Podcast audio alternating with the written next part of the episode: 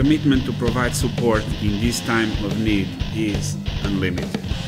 We will do whatever it takes and more to restore confidence and support a rapid recovery. Okay, äh, hier bei mir ist Dr. Dirk Ehns, der Vorstandssprecher der Pufendorf Gesellschaft für politische Ökonomie e.V. Ähm, und Autor dieses schönen Buches äh, Geld und Kredit, eine europäische Perspektive, in dem äh, eigentlich für alle Leute verständlich so ähm, die Grundlagen der Geldtheorie, wie Kredit entsteht und so weiter, ganz gut erklärt ist. Ähm, wer nach diesem Interview noch tiefer einsteigen will, dem sei das auf jeden Fall ans Herz gelegt. Ähm, da gibt es jetzt auch eine neue dritte Auflage, ich habe noch die zweite, ähm, wo auch auf den Green New Deal, glaube ich, äh, mit eingegangen wird. Ne?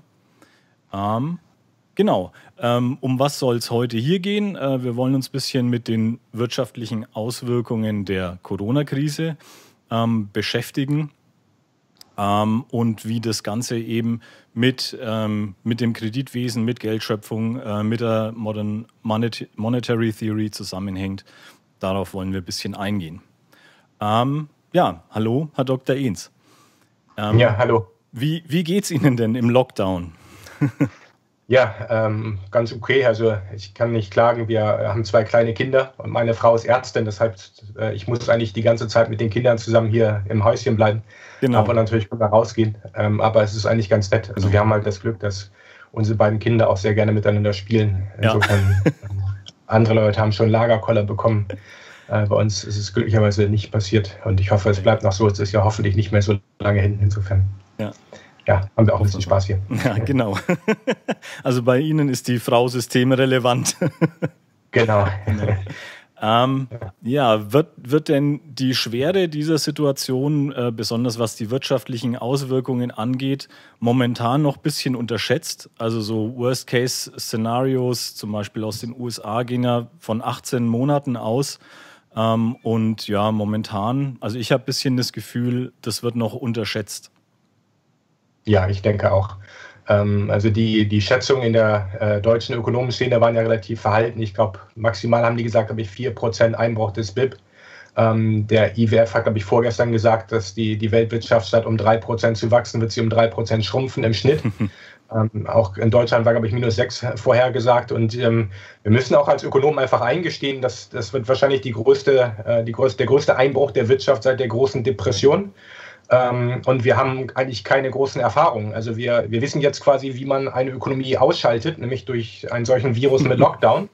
Ähm, aber, aber wann haben wir solche Erfahrungen mal gehabt, äh, auf großer Ebene sozusagen, dass wir dann wieder anla haben anlaufen lassen? Also die ja. spanische Grippe gab es ja mal, aber das war alles, ist alles ewig her und ich glaube, das war auch zur Zeit des Ersten Weltkriegs, meine ich.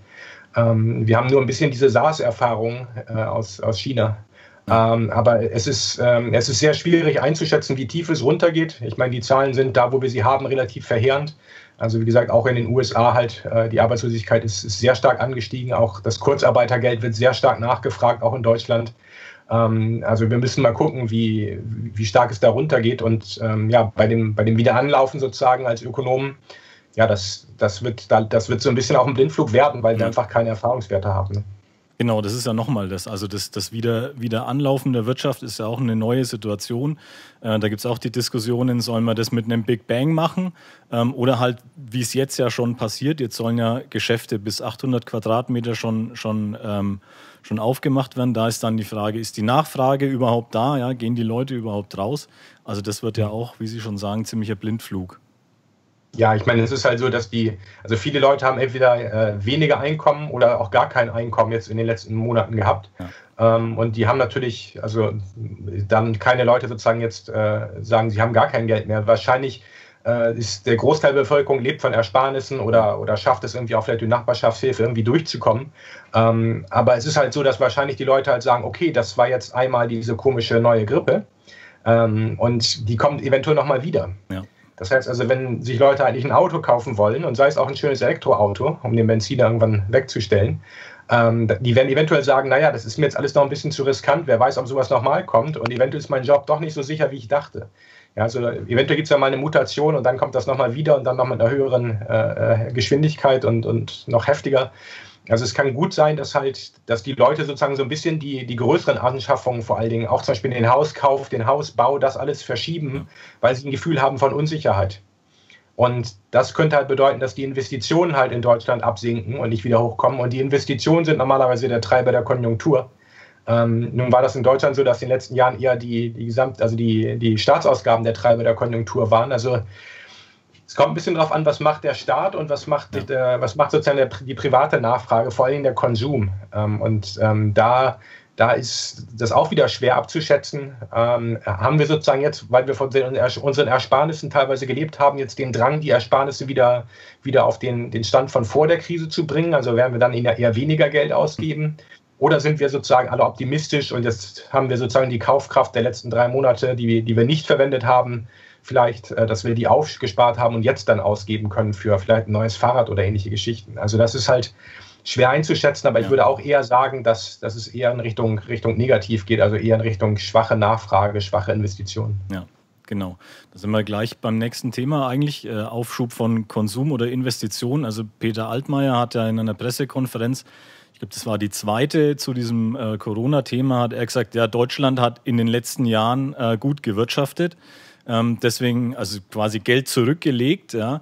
Ähm, deswegen können wir es uns jetzt leisten, ähm, die ja, Corona-Unterstützung auszuzahlen. Ähm, das sind ja oder waren zu dem Zeitpunkt verschiedene ähm, ähm, Geldmengen im Gespräch, irgendwie 156 Milliarden oder so. Mhm. Hat er damit recht? Macht es Sinn, dass man so Fonds anlegt, äh, äh, so Krisenfonds? Oder ist das eigentlich unsinnig, weil man damit äh, schon ganz viel Investition ähm, ja, in die Zukunft verschiebt, weil Infrastruktur ähm, fehlt, die man eigentlich äh, gut gebrauchen könnte? Ja, Sie haben es ja schon fast, fast angedeutet und vorweggenommen. Also ähm, der, der Staat kann und soll nicht sparen. Das heißt, der Staat ist Schöpfer des Geldes ähm, der, der gibt ja das staatliche Geld aus. Das heißt also, wenn, wenn wir uns das Geldsystem anschauen, dann muss man eigentlich sagen, dass staatliches Geld nichts anderes ist als, als, als eine Steuergutschrift, eine staatlich imitierte. Das heißt also, der, der Staat, wenn er Euros ausgibt, der verspricht nichts anderes, als er diesen, dieses Geld annehmen wird für Steuerzahlungen und andere Zahlungen an den Staat. Und damit wir Steuern zahlen können, muss der Staat erstmal Geld ausgeben. Also so rum ist quasi die, die Reihenfolge. Ähm, das heißt also, wenn der Staat möchte, dass die Wirtschaft gedeiht, dann sollte er halt viel Geld ausgeben, ähm, dass wir Richtung Vollbeschäftigung gehen. Und danach sollte anfangen, die, die über Steuern sozusagen das Geld wieder abzuschöpfen. Das ist sozusagen der, der große Kreislauf. Und wir haben halt mit der EZB auch nur eine einzige Institution in der, in der Eurozone, die halt Euros schöpfen kann. Ja. Ähm, und das ist halt äh, kostenlos der Fall. Also die EZB kann zum zu Nullkostenpreis sozusagen Geld erzeugen und auch theoretisch unbegrenzt. Sie hat ja auch gerade gesagt, beispielsweise über das sogenannte äh, PEP-Programm, ich glaube Pandemic Emergency äh, Purchasing Program, ähm, hat sie gesagt, sie möchte 750 Milliarden Euro ausgeben für die Ankäufe von, von Staatsanleihen und anderen Anleihen. Ähm, und sie macht das, indem sie einfach den, den Banken halt die Konten hochschreibt und die Banken mhm. ihr dann entsprechend die, die, das Eigentum übertragen. Und gleichzeitig sind die Defizitregeln des Maastrichter Stabilitäts- und Wachstumspaktes außer Kraft gesetzt, auch schon seit Mitte März. Das heißt also, momentan zählen die Defizitregeln nicht. Und die EZB verspricht allen Ländern, dass sie die Staatsanleihen aufkaufen wird, im Zweifelsfall auch unbegrenzt. Das heißt also, der deutsche Staat hat null Vorteil dadurch, dass er irgendwie die schwarze Null hatte oder Überschüsse ja. gefahren ist. Ähm, das bringt uns de facto gar nichts. Und ähm, ja, das ist natürlich ein, ein, politisches Spielchen, was da getrieben wird, ähm, um gewisse Sachen zu rechtfertigen. Ich vermute mal, dass auch Herr Altmaier weiß, dass äh, sich in der Realität die Sache ein bisschen anders darstellt. ich hoffe, ja, der sollte gute Berater haben.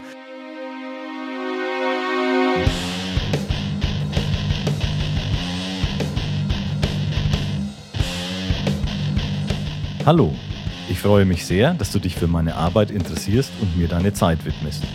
Ich hoffe, es bringt dich im Studium oder einfach in deinem Denken weiter. Ich mache das hier in meiner Freizeit, weil es mir Spaß macht. Allerdings würde ich mich gern diesen Themen und dieser Arbeit noch viel mehr widmen. Darum würde es mich freuen, wenn du meinen Podcast abonnierst und mir auf YouTube, Twitter und Instagram folgst. Nähere Informationen findest du auf der Website zen-master.de. Dort erfährst du auch, wie du mich unterstützen kannst, beispielsweise über Patreon oder PayPal.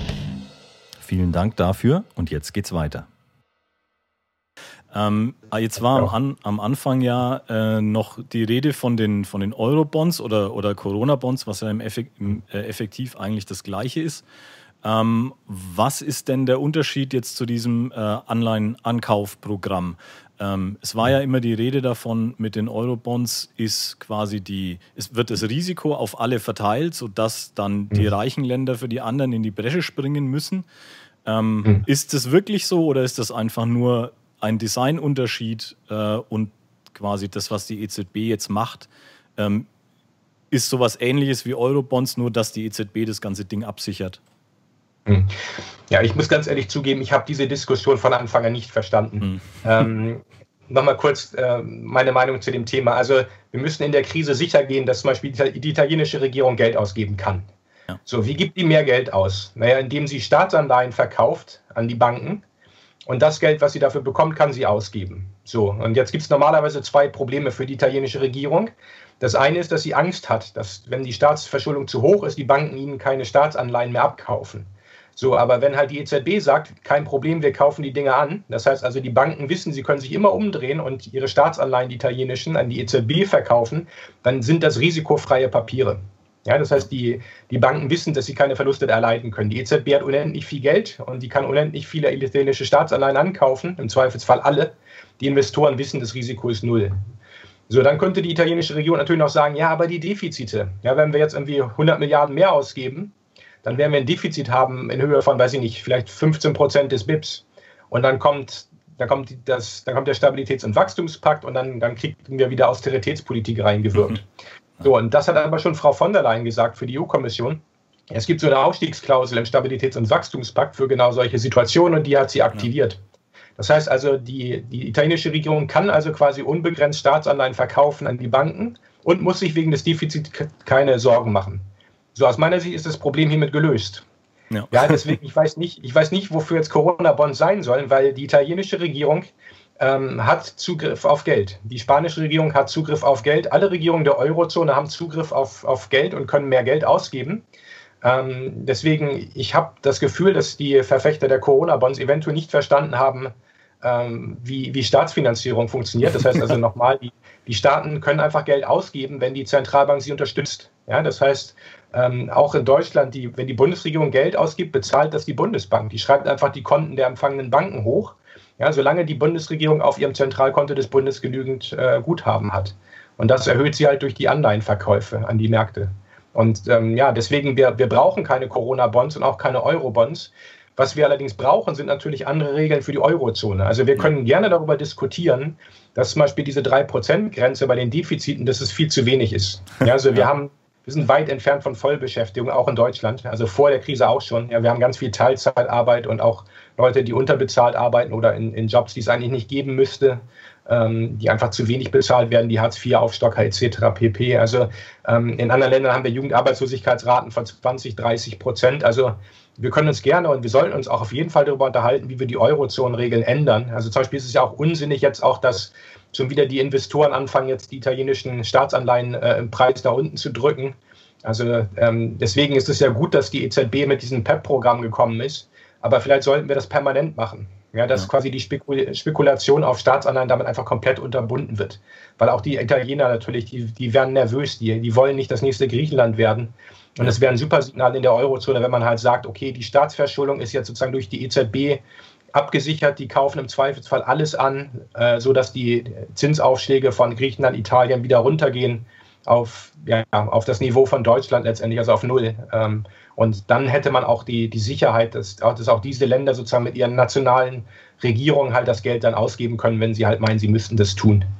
Und dann haben wir auch demokratische Legitimation. Also dann, wenn es den Italienern nicht passt, wie das Geld ausgegeben wurde, dann können sie halt sagen, okay, dann wählen wir nächstes Mal eine andere italienische Regierung. Also das halte ich für einen sehr wichtigen Aspekt. Ja. Genau, jetzt momentan ist es ja so, dass äh, diese Finanzierung äh, noch über den Kapitalmarkt läuft, wenn ich das richtig verstehe. Und äh, mhm. die EZB sichert es quasi ab, indem sie sagen, im Notfall kaufen wir einfach alles auf. Ähm, ja. jetzt, jetzt ist es aber so, dass ja äh, die Europäische Zentralbank und vorher die Bundesbank eine der wenigen Zentralbanken ist, denen es überhaupt verboten war, den Staat äh, direkt zu finanzieren. Also eines mhm. der Beispiele, was immer hergenommen wird, ist Japan, wo seit 30 Jahren äh, die quasi äh, ihr Staat, ihren Staat äh, mit der Druckerpresse, wie man so schön sagt, ähm, finanzieren. Ähm, mhm. Warum ist es in, in Deutschland so oder in, in Europa so? Ähm, bei der Ulrike Hermann habe ich gelesen, dass besonders Deutschland darauf gedrängt hat. Gibt es dafür einen Grund oder ähm, ist, sind es Machtspielchen zwischen äh, der Zentralbank und der Politik? Auch ich glaube, das sind, das sind eher so Machtspielchen. Ähm, aber ich denke mal, dass im Zweifelsfall die Machtspielchen alle zurücktreten. Also man hat das zum Beispiel gesehen in Großbritannien jetzt. Also die, äh, die Regierung Boris Johnson hat dem Finanzminister der Regierung gesagt, wir wollen jetzt deutlich mehr Geld ausgeben. als Konservative wohlgemerkt. Ja. Dann hat der konservative Finanzminister anscheinend gesagt, möchte er nicht. Dann gab es einen neuen, oder jetzt gibt es einen neuen konservativen Finanzminister. Der hat dann der Bank of England gesagt, ähm, ihr solltet mal darüber nachdenken, ob ihr nicht einfach unsere Rechnungen bezahlt, ohne dass wir Staatsanleihen vorher verkaufen müssen. Dann hat die Bank of England gesagt, ja, wir haben darüber nachgedacht, aber wir wollen das nicht.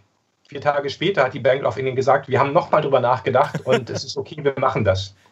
Ja, also es ist, ja, Entschuldigung, genau. aber das ist die Idee einer, einer Unabhängigkeit der Zentralbank von der Regierung, von der Politik, ist einfach keine, das, das stimmt einfach nicht. Ja, also die, ja. die Regierung sitzt am längeren Hebel, die kann die Gesetze ändern, auch für die Notenbank.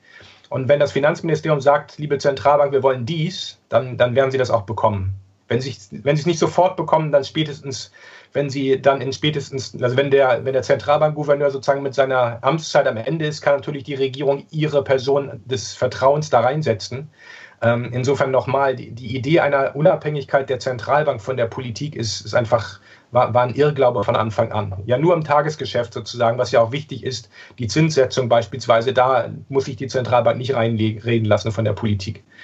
So, und das Interessante ist aber zum Beispiel an Japan, dass die sowas nicht haben, wie England jetzt angekündigt hat. Also die, die japanische Zentralbank, die kauft einfach die Staatsanleihen auf auf dem Sekundärmarkt, also quasi auf dem Gebrauchtmarkt. Ja, okay. Das heißt also auch, auch Japan finanziert sich in Anführungsstrichen am Kapitalmarkt, aber es ist natürlich ein Hütchenspiel. Mhm. Also die Banken sozusagen kaufen die Staatsanleihen vom Staat, drehen sich um, verkaufen sie an die Zentralbank und machen das mit 70 Prozent aller Staatsanleihen so. Nur 30 Prozent ja. behalten sie. Ja, insofern, das ist ein Hütchenspiel, um zu verdecken, dass eigentlich die Zentralbank und nur die Zentralbank die Rechnungen des Staates bezahlen kann. Ja, auch in der Eurozone. Ja, die, die Zentralbank ist immer der sogenannte fiskalische Agent des Staates.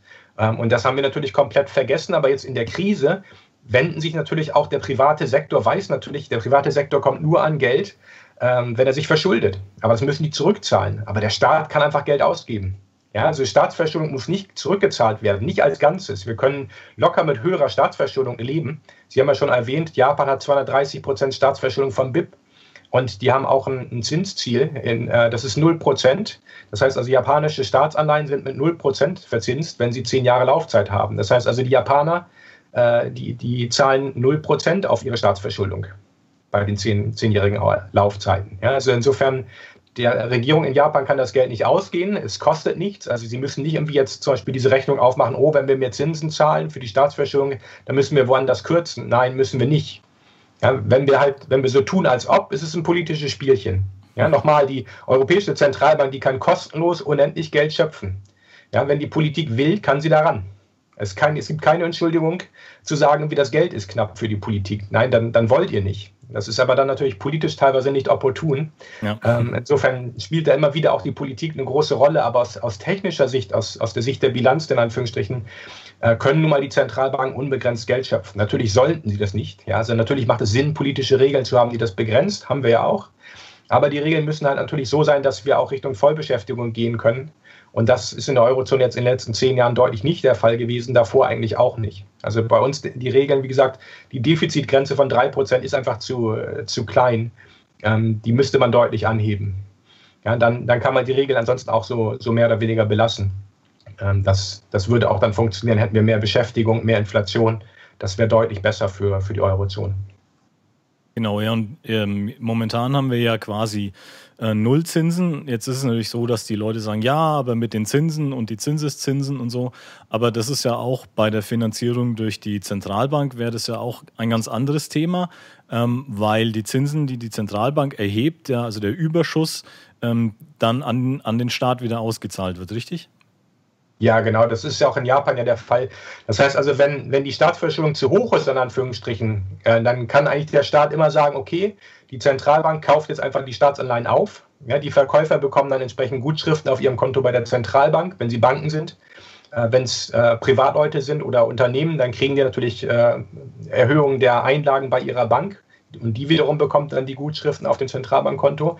Ja, und dann ist es halt so wie in, in Japan. Ich glaube, wie gesagt, 70 Prozent der japanischen Staatsanleihen letztes Jahr hat die japanische Zentralbank gekauft. Und wenn dann der Zins gezahlt wird auf diese Anleihen, der sowieso sehr niedrig ist, dann zahlt quasi das Finanzministerium den Zins an die Zentralbank. Die verbucht das dann als Gewinn. Und der Gewinn wird ans Finanzministerium überwiesen. Ja. So. Das kann nicht schief gehen. Also wenn der genau. Zins 10% ist, geht das immer noch. Wenn der Zins 100% ist, geht das immer noch.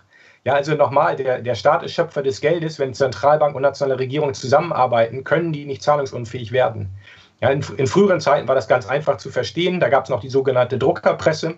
Ja, und natürlich war das dann klar, wenn der Staat im Keller eine Druckerpresse hat, ja, wie soll der zahlungsunfähig werden? Und man muss halt sich ja. die Zentralbank als, als virtuelle Druckerpresse vorstellen, die einfach so Geld gutschreiben kann auf Konten von Banken und Regierungen. Und es ist nur noch eine Frage der politischen Regeln, ob sie das tut oder nicht. Aber es, uns kann es nicht sozusagen an, an Geld mangeln, an Euros. Ja, die, die haben wir theoretisch unendlich. Wir müssen halt nur politisch daran.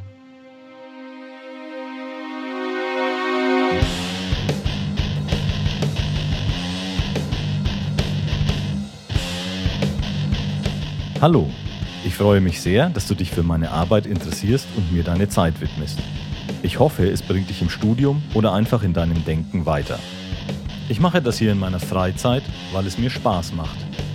Allerdings würde ich mich gern diesen Themen und dieser Arbeit noch viel mehr widmen. Darum würde es mich freuen, wenn du meinen Podcast abonnierst und mir auf YouTube, Twitter und Instagram folgst. Nähere Informationen findest du auf der Website zen-master.de.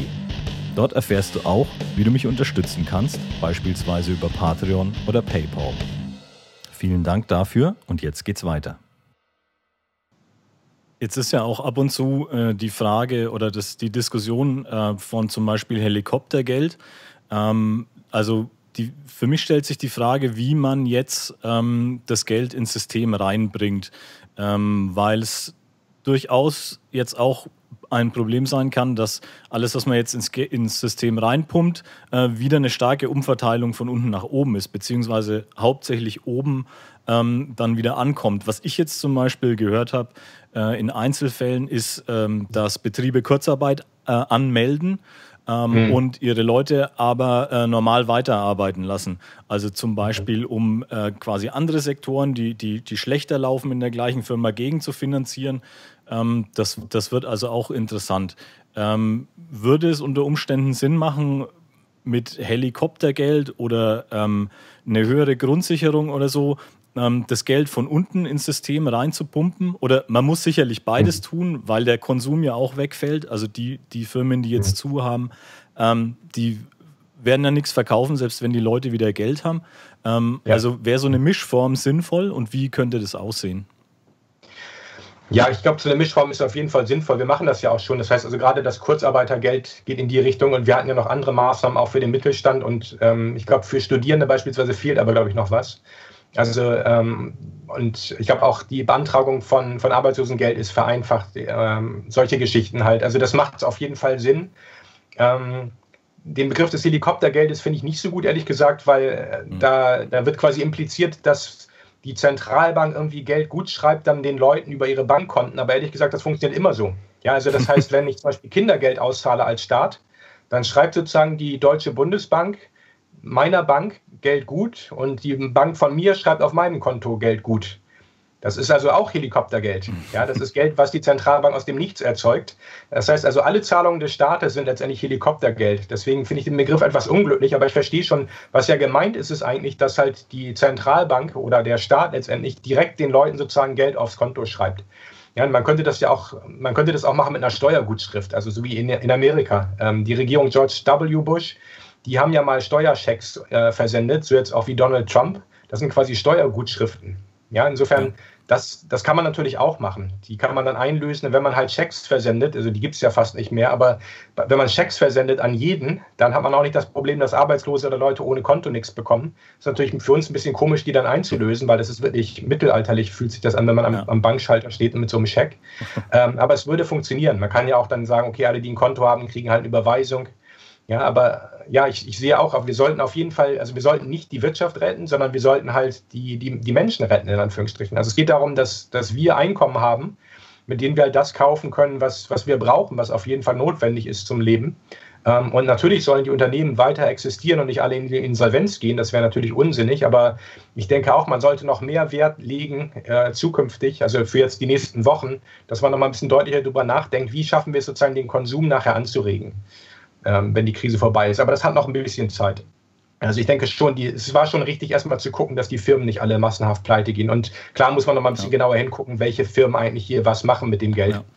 Und wenn jetzt Firmen ertappt werden, dass sie halt bei Kurzarbeit die Leute dann doch arbeiten lassen, ähm, diese Firmen sollte man natürlich dann entsprechend von diesen Hilfen ausschließen und natürlich die Leute dann entsprechend vor Gericht stellen. Ähm, und wenn die Firma dann an der Folge pleite geht, dann ist es nur, nur gerecht in Anführungsstrichen. Wir haben ja auch in Deutschland gesunde Insolvenzverfahren. Ja, das wird ja dann sozusagen nicht abgewickelt, sondern die fangen dann bei Null wieder an, wenn die vorher äh, Profite gemacht haben. Insofern muss man sich da keine Sorgen machen, dass, dass nur weil halt irgendwelche Leute mit kriminellen Machenschaften die Firma in den Abgrund treiben, dass nachher das ganze Kapital weg ist, in Anführungsstrichen. Ja, die, die Firma wird dann als, ja, vom Insolvenzverwalter weitergeführt und im Zweifelsfall wird es dann auch wieder dazu führen, dass, dass die wieder zurückkommt. Ja. Genau. Ja, die Unterstützung für die Firmen ist nochmal ein anderes Thema. Ähm, die, die, die erste Aktion war ja, ähm, quasi so ein Kreditsystem aufzulegen, wo die Kredite zu 80 Prozent von der KfW äh, abgesichert sind. Ähm, jetzt mhm. hat der Paul Steinhardt auf Makroskop äh, eigentlich schon vorausgesehen, ähm, dass die Geschäftsbanken, die da noch dazwischen stehen, ja immer noch 20 Prozent des Risikos tragen äh, ja. und unter Umständen bei vielen ähm, Firmen dann sagen, ja, das ist uns immer noch zu viel Risiko, ähm, sodass mhm. äh, an der Stelle wieder, äh, oder was heißt wieder, dass, dass die Firmen Kredite brauchen, die in Anführungs äh, kriegen, die in Anführungszeichen gar keine brauchen. Ähm, hätte, hätte, das, hätte man das voraussehen müssen, so wie Paul Steinhardt, oder ähm, ja, ist da der, der Herr Altmaier und der Herr Scholz, sind die zu naiv an die Sache rangegangen? Ja, ich glaube, das ist einfach die, also wir als, als Akademiker, Horst Steinert ist, ist jetzt kein Akademiker, aber er, ist, er schreibt sozusagen ja für seinen Blog und ist nicht, nicht politisch verantwortlich. Also wir können natürlich relativ einfach Ansagen machen. ähm, in der Politik sind wahrscheinlich Kompromisse notwendig und wahrscheinlich wird irgendjemand gesagt haben, oh, wenn wir zu 100 Prozent bürgen, ne, dann die Banken müssen auch ein bisschen bluten.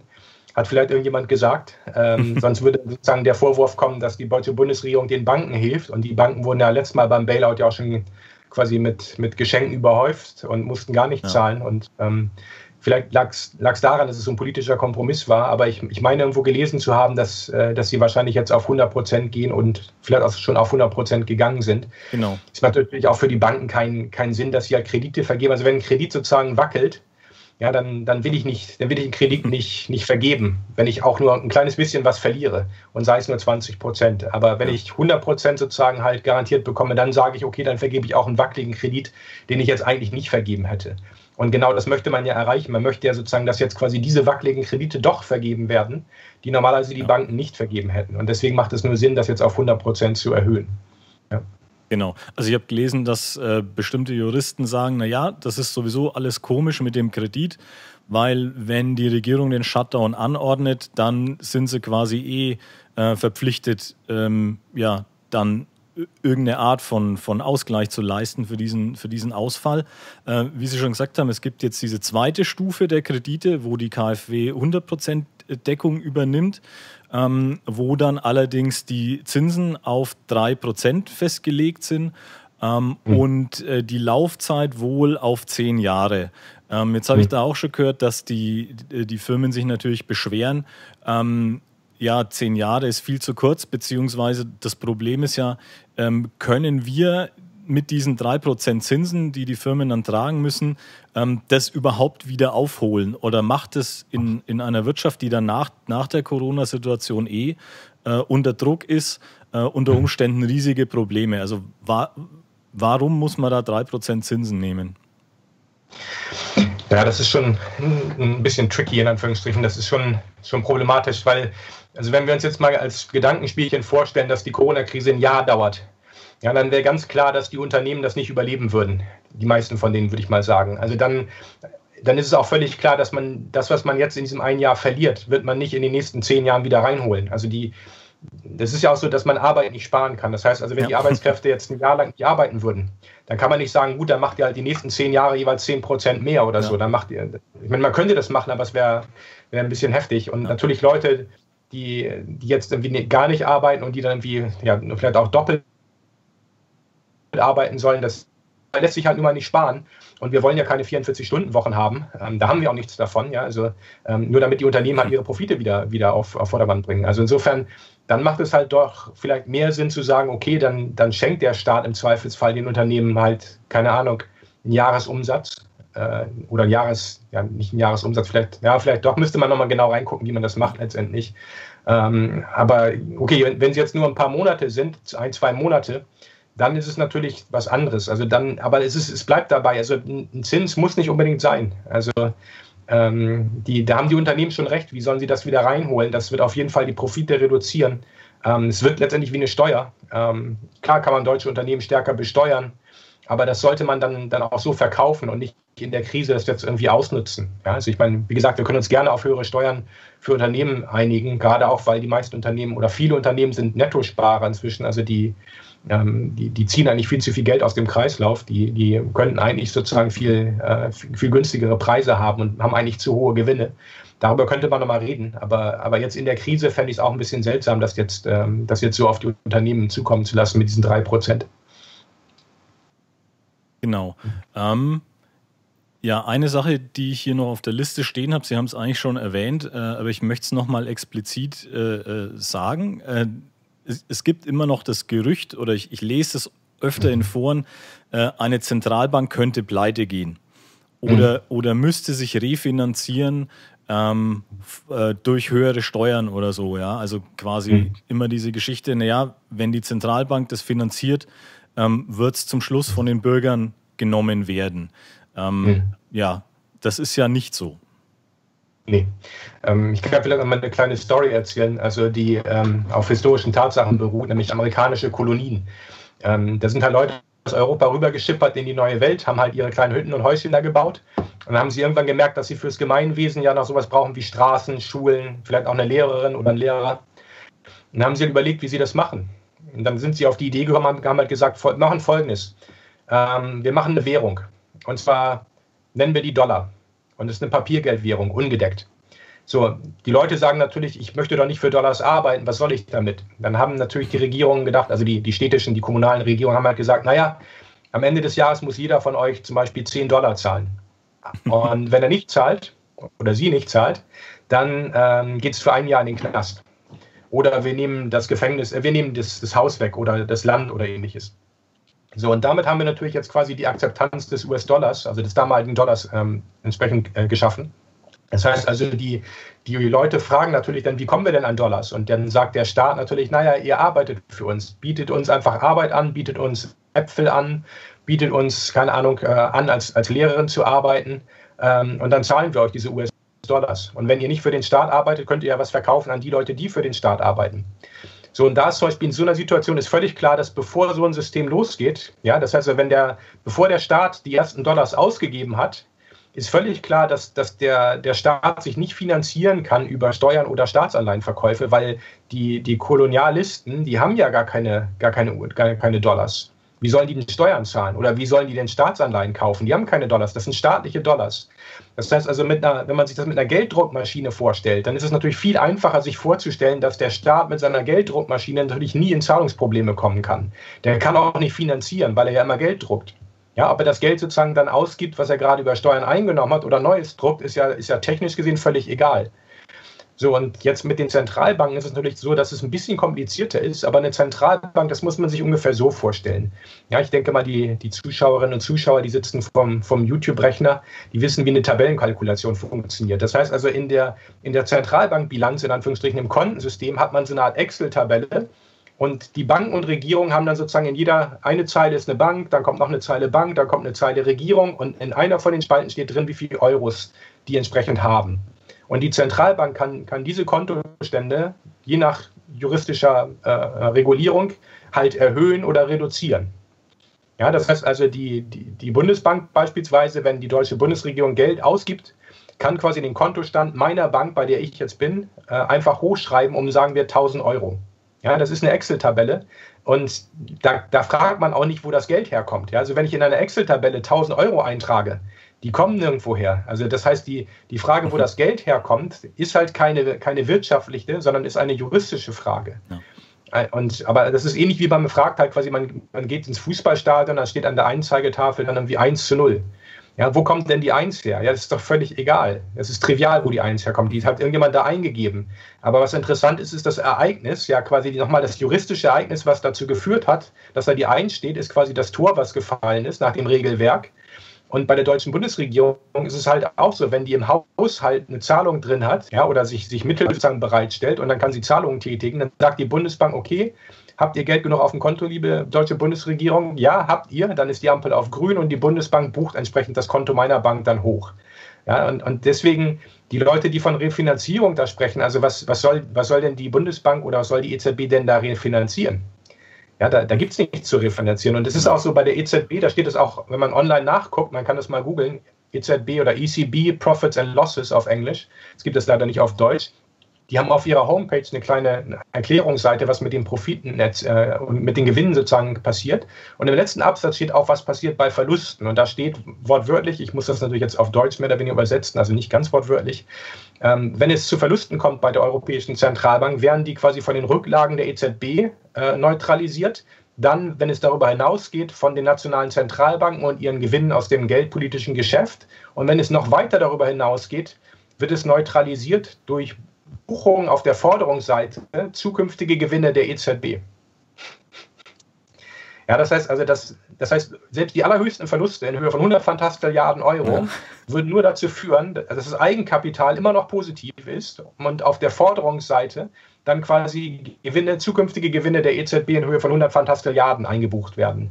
Insofern, die, die Europäische Zentralbank kann nicht pleite gehen. Äh, unmöglich. Und auch die anderen Zentralbanken können nicht pleite gehen. Das Einzige, was sie als Fehler machen können, ist, sich quasi in ausländischer Währung zu verschulden. Aber das tun mhm. normalerweise nur die Staaten, nicht die Zentralbanken. Deswegen, ähm, also ich habe noch nie von einer Zentralbank gehört, einer modernen Zentralbank, die pleite gegangen ist. Ja, also zum Beispiel die tschechische Zentralbank ist ja nicht weit weg. Ähm, die haben jahrelang mit negativem Eigenkapital operiert. Ja, weil die natürlich mhm. immer noch auf ihrer Excel-Tabelle die, die Kontostände der Banken und der Regierung hochschreiben können. Ist ja davon nicht berührt. Ja, insofern, die, die Zentralbank ist keine normale Bank. Ja. ja. und auch selbst die normalen Banken, die können auch immer Geld schöpfen. Die, die haben nur sozusagen die, die Restriktion, dass wenn halt die Bilanz äh, wegbricht, also wenn sie halt technisch insolvent sind, weil halt die, die Anzahl der Aktiva niedriger ist als die Anzahl der Passiva und das Eigenkapital da null ist und, und negativ, dann werden sie zugemacht. Ja, aber das auch, auch eine insolvente Bank kann theoretisch immer noch Kredite und Geld erzeugen. Ähm, technisch gesehen ist es, ist es kein Problem. Ja.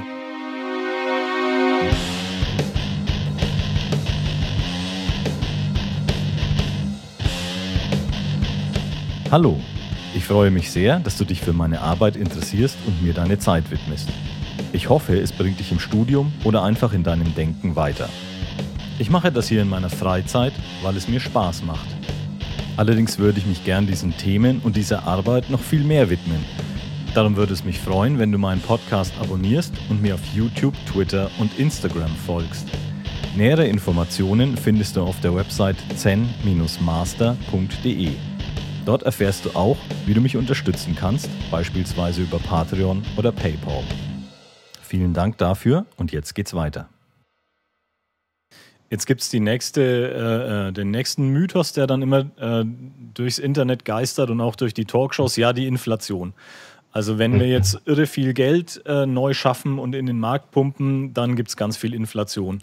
Ähm, interessanterweise pumpt ja die Zentralbank jetzt schon seit Jahren Geld ins System über äh, Quantitative Easing.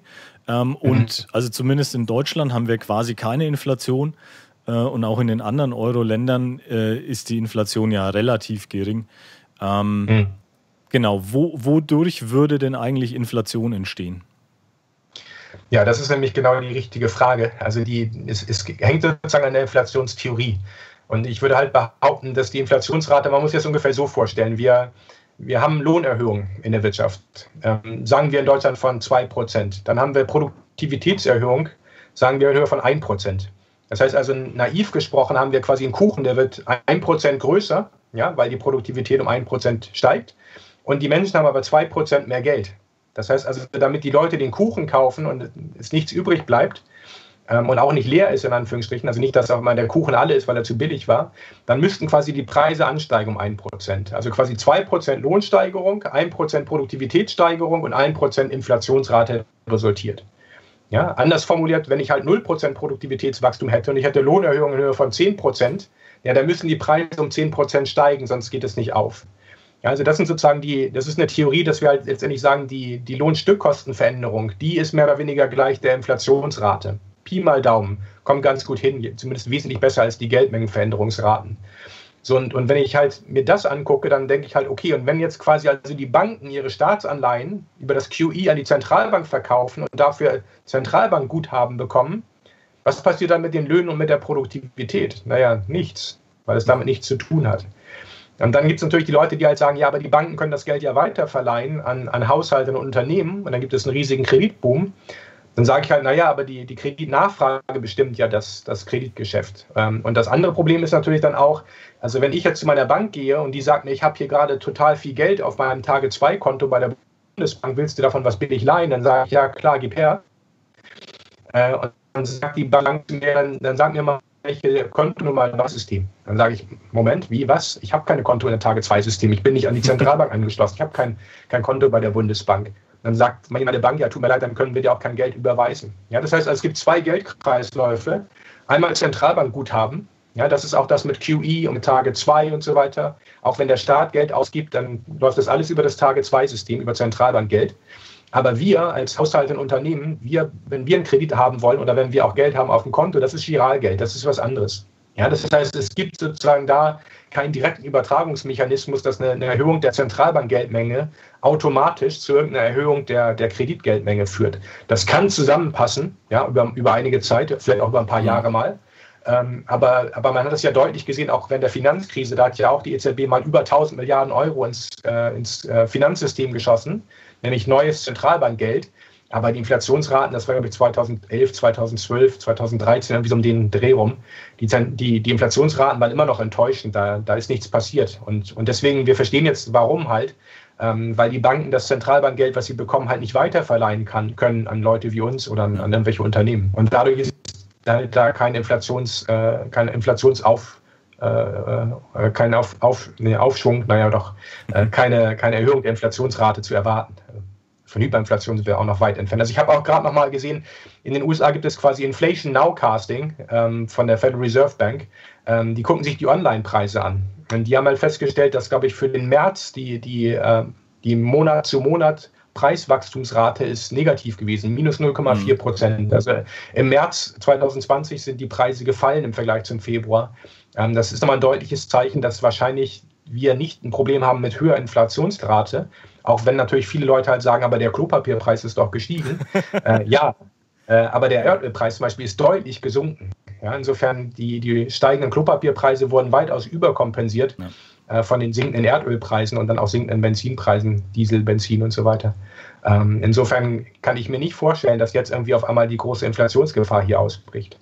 Genau, also so sowas wie die Hyperinflation äh, nach dem Krieg oder so, das müsste ja ein, ein Angebotsproblem quasi auf breiter Basis sein. Also eben mhm. Klopapier genügt ja nicht, um, um die Inflation da hochzutreiben. Ähm, mhm. Ja, und das war eigentlich ja auch nur ein temporärer Mangel. Ähm, also jetzt, ich sehe es bei mir langsam, langsam gibt es wieder Klopapier. ja. Ähm, ja, aber ich meine, das ist schon richtig, dieser Mechanismus ist ja schon, schon richtig erkannt. Also wenn wir jetzt quasi sagen, wir machen jetzt dieses Jahr das ganze Land dicht und produzieren nichts mehr, zahlen aber weiterhin Kurzarbeitergeld und Einkommen vom Staat, dann ist natürlich klar, dass sich hier irgendwas anpassen muss. Ja, insofern, das ist schon richtig, dass, dass potenziell so eine Angebotsverknappung bei, bei Weiterzahlung von Löhnen und Einkommen, das ist theoretisch, kann das eine Hyperinflation auslösen. So war das ja auch damals in, den, in der Weimarer Republik Anfang der 20er. Äh, Generalstreik im Ruhrgebiet und die deutsche Regierung hat die Löhne weitergezahlt.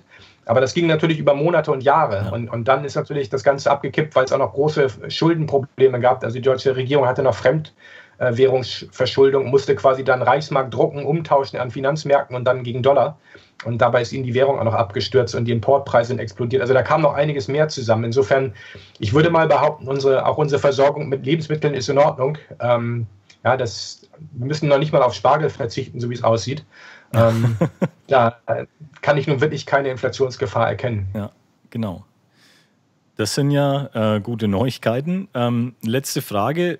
Wie sehen Sie die ähm, Entwicklung nach der Krise? Wird die Politik ähm, sich verändern? Wird die Geldpolitik sich verändern? Werden die Politiker diese alten Dogmen, diese Idee der schwäbischen Hausfrau, dass, dass ein Land äh, so wirtschaftspolitisch und fiskalpolitisch geführt werden sollte, wie, wie die schwäbische Hausfrau das macht.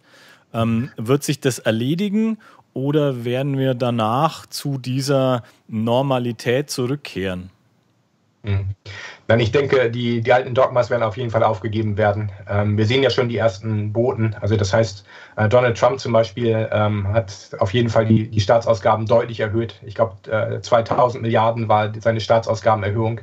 Ähm, Boris Johnson hat gesagt, er will die Staatsausgaben ganz stark erhöhen. Also bei den Konservativen fällt das Dogma schon viel, viel früher als bei den progressiven und, und linken Regierungen, die anscheinend der schwäbischen Hausfrau-Idee noch viel stärker anhängen. Aber das ist so ein bisschen vielleicht äh, ähnlich wie auch die, also auch die Agenda 2010 zum Beispiel konnte nur passieren, weil es halt von SPD, von der SPD kam, ein bisschen mit den Grünen auch. Ja. Äh, und so ist es jetzt auch, dass es anscheinend sozusagen für die, für die rechten Parteien einfacher ist, diese alten fiskalischen Dogmen über Bord zu schmeißen und wir haben auch gesehen, zum Beispiel jetzt auch in dieser Krise, es gab meiner Meinung nach keine einzige Forderung von irgendjemandem mit, mit einem halbwegs vernünftigen Ruf, ähm, der gesagt hat, wir müssen die Zinssenkung der EZB um 5 Prozent, die wir sonst immer machen in der Rezession, die müssen wir auch diesmal durchziehen. Das, das wird nicht passieren. Ja, das wird nicht passieren, weil alle wissen, selbst wenn wir von, von Leitzins 0% auf minus 5 gehen, würde trotzdem natürlich die Investitionstätigkeit nicht anspringen. Wir würden alle halt nur denken, was ist denn das für ein Quatsch? Ja, man leiht sich Geld von der Bank und, und zahlt dann weniger zurück, als man sich ausleiht. Ja, also komische Welt. Ähm, kann natürlich funktionieren, also es ist, aber, aber es ist schon den, es ist so klar, dass sozusagen die, die Geldpolitik mit dem Inflationsziel, die ist komplett tot, die ist mausetot. Ja, kein hm. Mensch hat jetzt vertreten, dass man sowas machen sollte. Insofern, man wird nach der Krise halt, man wird nicht drum herkommen, die Staatsausgaben zu erhöhen, um damit die wirtschaftliche Tätigkeit wieder in Gang zu bringen. Ja, und dann die Frage, wie hoch sozusagen die Staatsausgaben sein müssen, damit wir Richtung Vollbeschäftigung wieder unterwegs sind. Ja, das ist ganz schwer vorherzusehen. Aber ja. im Zweifelsfall, naja, sollten wir, also ich meine, wir wissen ja, wie wir staatliche Ausgaben wieder reduzieren können. Wir wissen, wie die, wie die Zentralbank über höhere Zinsen die Inflationsrate bekämpfen kann. Also im Zweifelsfall sollten wir lieber ein bisschen zu viel tun und es dann nachher wieder ein bisschen absaugen, ja. Äh, was wir, wie gesagt, relativ einfach können. Ähm, was wir nicht machen sollten, ist sozusagen zu knausern und jetzt sozusagen zu sagen, wir, was jetzt zum Beispiel auch Scholz und Altmaier und Konsorten schon angekündigt haben, dass wir jetzt quasi die Mehrausgaben während der Krise dann über, über sozusagen höhere Steuern uns wieder reinholen in den nächsten ja. Jahren. Genau. Ja, das, das können die, das werden die jetzt, das sagen die jetzt quasi aus nur aus politischen Gründen. Aber ich bin mir auch ganz sicher, dass die ganz genau auch jetzt schon wissen, dass das niemals passieren wird. Mhm. Das geht nicht. Ja, dann würde uns die Wirtschaft einbrechen. Und das ist vor allem ja völlig unsinnig. Wie gesagt, Staaten können nicht sparen. Ähm, die kommen über Zentralbanken immer wieder kostenlos und, und theoretisch unbegrenzt an Geld. Ja, Bank of England hat es jetzt nochmal deutlich gemacht. Ja, also wenn man, wenn man politisch gesehen Arbeitslosigkeit haben möchte, dann kann man das natürlich machen, aber dann sollte man nicht irgendwie so tun, als wenn das jetzt irgendwie daran liegt am Geldsystem oder am Euro. Nein, das, ja. ist, das ist dann Politik. Dann weigert sich die Politik sozusagen zu Vollbeschäftigung zu kommen. Und dann wird das Lohnwachstum natürlich weiter schwach bleiben. Also die, die Eurozone würde auseinanderbrechen, wenn wir, wenn wir nichts ändern würden. Also aus meiner Sicht ist es jetzt quasi, das ist der Einstieg in den Endkampf um den Euro. Wollen wir jetzt ja. sozusagen hin zu einem Euro Treasury, also letztendlich einer Institution auf europäischer Ebene, die auch Eurobonds ausgibt, die von der EZB aber dann aufgekauft werden. Und deswegen auch diese Idee der Haftungsunion ist völlig blödsinnig, meiner Meinung nach. Das heißt, Eurobonds wären risikofrei. Ja, das heißt, es gibt auch keine anderen Währungsunionen, wo halt irgendwie die, die Bundesländer füreinander haften. Also zum Beispiel der, die, der Staat New York haftet nicht für die Staatsanleihen aus Kalifornien oder die, die ja, State äh, Bonds aus, aus Kalifornien. Das heißt, auch, auch der Staat Kalifornien haftet nicht für die, für die Bundesanleihen der USA. Also insofern mhm. bei dieser ganzen Haftungsunion-Frage sind die Leute sozusagen völlig auf dem falschen Dampfer. Es geht in einer Währungsunion nicht um Haftung. Es geht darum, um, sich um ein, auf ein gemeinsames Budget zu einigen, dass die Zentralbank dann mehr oder weniger durch, mit, mit ihren Ausgaben für den Staat sozusagen dann durchführt. Aber, aber es kommt nicht dazu, dass wir irgendwie eine Vergemeinschaftung der Schulden anstreben sollten. Das, das macht keine andere Währungsunion. Und da glaube ich, ähm, wir haben ja noch ein paar Monate Zeit, bis wir zu diesen Themen kommen. ähm, noch, wie gesagt, haben die Regierungen ja im Süden Geld. Erst nächstes Jahr werden auch die Defizitgrenzen wieder eingeführt. Ja? Bis mhm. dahin sollten wir aber die Diskussion so weit fortgeführt haben, dass wir dann wissen, okay, also es ist kein Thema, dass die Regierungen da im Süden nicht an Geld kommen. Das Thema ist, was passiert, wenn die Defizite wieder da sind, aber die immer noch Massenarbeitslosigkeit haben. Dann wäre es ein Riesenproblem. Das würde zum Zusammenbruch des Euros führen. Und das, glaube ich, das sollte man so nicht zulassen. Ja, wenn, ja, wenn wir halt sagen, wir wollen kein, wir wollen kein Euro Treasury, ist ja okay. Dann sagen wir, okay, wir wollen keine Vereinigten Staaten von Europa, dann gehen wir jetzt sozusagen geordnet wieder zurück zu den nationalen Währungen. Ja, dann machen wir ein bisschen Übergangsphase, damit das nicht zusammenbricht alles. Ähm, und dann, dann machen wir das so. Ähm, aber das sollte man sozusagen politisch entscheiden im, im, öffentlichen Diskurs und nicht über Krisen, wo auf einmal alles auseinanderfliegt und, und die Leute danach ganz entsetzt sind, was da gerade passiert ist. Ja, das ist sozusagen auch meine Hoffnung, die ich habe, dass der Diskurs in diese Richtung letztendlich dann, dann geht. Genau. Ja, ich denke, äh, in der Bevölkerung ist halt immer noch sehr viel, ja, diese Denke wie die schwäbische Hausfrau. Viele haben noch nicht verstanden, dass das einfach zwei unterschiedliche Welten sind.